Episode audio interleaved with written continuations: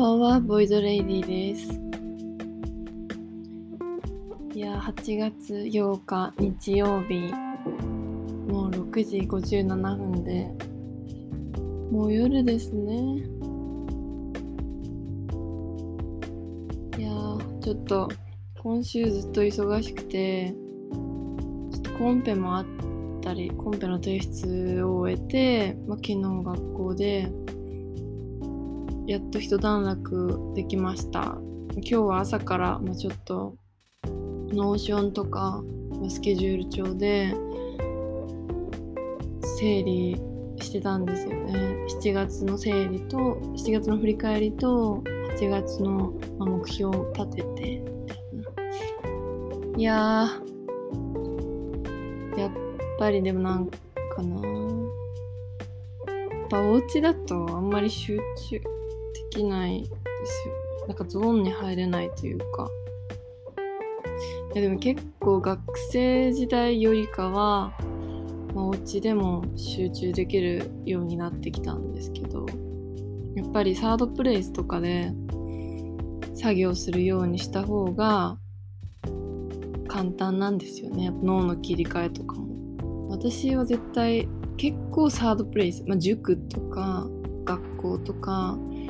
て勉強とか作業制作とかしてたんで。でもずっとサードプレイス探してる状況ですね。いやーまあそんな感じで、まあ、今日は3連休の2日目か。昨日まあ学校があったんであんま休めなかった。ね、今日は結構自分の中で整えられた気がしてて。でまあその最近コンペがあって結構自分の考えてることとか一回整理する時間っていうかじ一回整理する機会があったので結構そうですね。なんかこれからどうやっていこうかみたいなことも考えたり結構うん私結構将来プラン考えるのでの割に全然自由なんですけど奔放すぎるんですけど。まあ今日みたいな日もありますね。やっぱ感情のアップダウンが激しいのでエンジンかかるときはめちゃくちゃかかりますしかかってったらかかったでやっぱ結構落ちちゃうんですよね。そうです、まあ、最近のアートワークは結構やっぱ人間寄りになっててやっぱ人間寄りのことがしたいのでファッションもやってるんですけど。うんでもそうですね。やっぱマテリアルとかもう全然なんかあんま覚えつかないですしリサーチもまだ足りてなくて。いやなんか結構最近うんスランプっていうかやっと生活をクリエーションに持ってきてて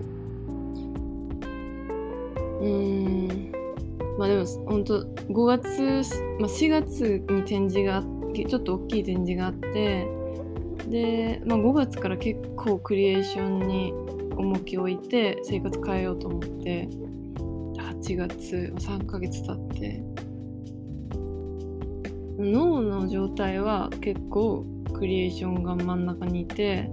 って感じなんですけどやっぱり場所がないのがやっぱ最近ネックなんですよね。場所結構探しててほんとサードプレイスなんですけど、やっぱでもコロナで、うん、あんまり外行きたくないっていうのもありますし、なんか、もうその辺、やっぱコロナだから、あれですよね。ネックになってきますね。まあ、いい感じのカフェも、ちょっとで自転車を借りて、20分ぐらい走んないといけないんで、ちょっとね。今月末は、まあ、そのコンペの結果と学校の留学の受験があるんで結構大変です。本当に今日もなんかあんま朝からこうやって発信とかゴリゴリしていこうと思ってたんですけどあんま乗らなくて。それも絶対っていうかその最近うちでブームなのがなんか私彼が福岡出身でなんかゴリパラ見聞録っていう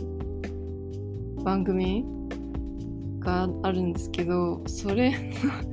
結構ハマっててそれの影響で黒霧島焼酎を炭酸水で割るみたいな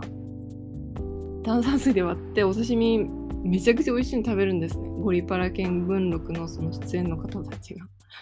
それ毎日見てるから私も結構お酒好きで黒霧にハイボール割って飲んだりとか。あちょっと今お酒のこととかいつか話したいなと思って。私そうなんですお酒関係の会社で働いてるんで結構詳しいんですよ。そんなちょっと恥ずかしいんですけど。そうなんゴリパラ見聞録見てるとやっぱちょっとなんか抜けちゃって。今日もなんかダラダラ一緒に。ゴリパラ見ながらこうやって私パソコン開いてたんで。ちょっと集中ゾーンに入りきれなかったですね。でも本当こういう日は結構時間ポモポモドロでポモドロタイマーポモドロテクニックで結構いいのがいいんですよ。私ほんと結構25分5分25分作業して5分抜くみたいな。休憩とか座ったり体動かしたりするみたいな。結構このルーティンが結構良くて体に合ってて。お家にいなきゃいけない時はまあ時間で区切ったら結構作業効率が上がります。おすすめです。そんな感じですね。いや本当に今月はちょっと自分を追い込まないといけなくてあかんですね。8月だからお盆もあるしそうだからお盆がちょっとめちゃくちゃイレギュラーなんで休みとかが。もうすごいスケジュール管理がめちゃくちゃ大変ですね8月。た後でちょっとポートフォリオ作るための日程スケジュール組まなきゃいけないんですけど。いやーほんとポートフォリオって本当に大変。一冊のアートブック作るみたいなそのぐらいの分量ですね。いや皆さん今日もお疲れ様です。3連休良い3連休過ごしてください。今日は今日もなんか最近読んでる本のちょっとシェアなんですけどえ、ー、と美術手帳。今年の2021年8月号の美術手帳で女性たちの美術史っていう特集なんですけどこれ買ってて今日読んだんですよ。やっぱその私も女性ですし結構そのなんだろうな性を感じさせるようななんかそういうことっていうかうん結構女性であることに対して結構考えてることがあって最近まあその小田急線の事故もそうですけどなんかそのうんなんか今です今だから伝えなきゃいけない声を出してなんか自分もそういうアートをやっているものとしてちょっと訴えていかなきゃいけないなっていう気持ちが最近結構強くて結構フェミニズムとかジェンダーとか女性系のことを結構読むんですけど、あ、そうですね。どうしよう。でもこの美術手帳の中で私が体感っていうか見見たことがある作品は宮脇愛子さん。と今ページが。